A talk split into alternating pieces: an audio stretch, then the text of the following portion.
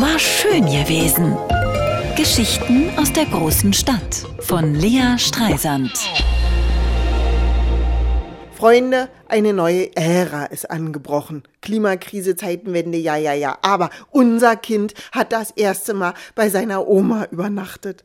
Bisher hat meine Mutter immer tapfer auf unserem Sofa ausgeharrt, wenn mein Mann und ich mal ausgegangen sind, was nicht häufig vorkam. Mein Mann steht in der Regel um 5 Uhr früh auf und geht gegen 21 Uhr ins Bett, der hält abends eh nicht lange durch.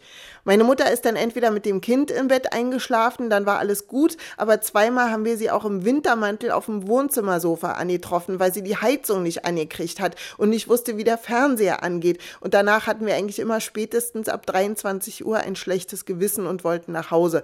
Und dann am nächsten Morgen die fordernde Stimme aus dem Kinderzimmer. Komm spielen, Mami, Papi.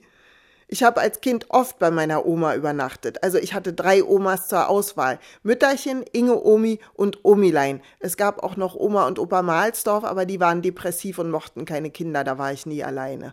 Meistens war ich bei Mütterchen, der Mutter meiner Mutter. Die wohnte am Tierpark in einem Hochhaus im zwölften Stock.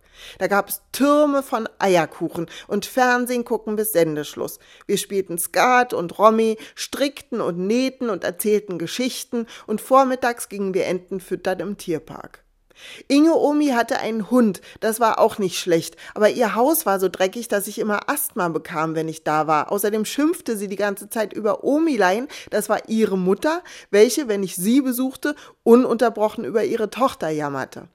Als mein Mann und ich unser Kind Sonntagmittag bei meiner Mutter abholten, wurde da gerade kräftig gespielt. Die beiden hatten offensichtlich eine Megaparty gefeiert und mein Mann und ich hatten bei unserer sogar bis 0 Uhr durchgehalten.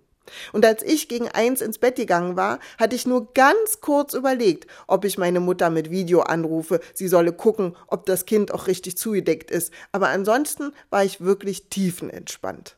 Wie gesagt, eine neue Ära ist angebrochen. War schön gewesen.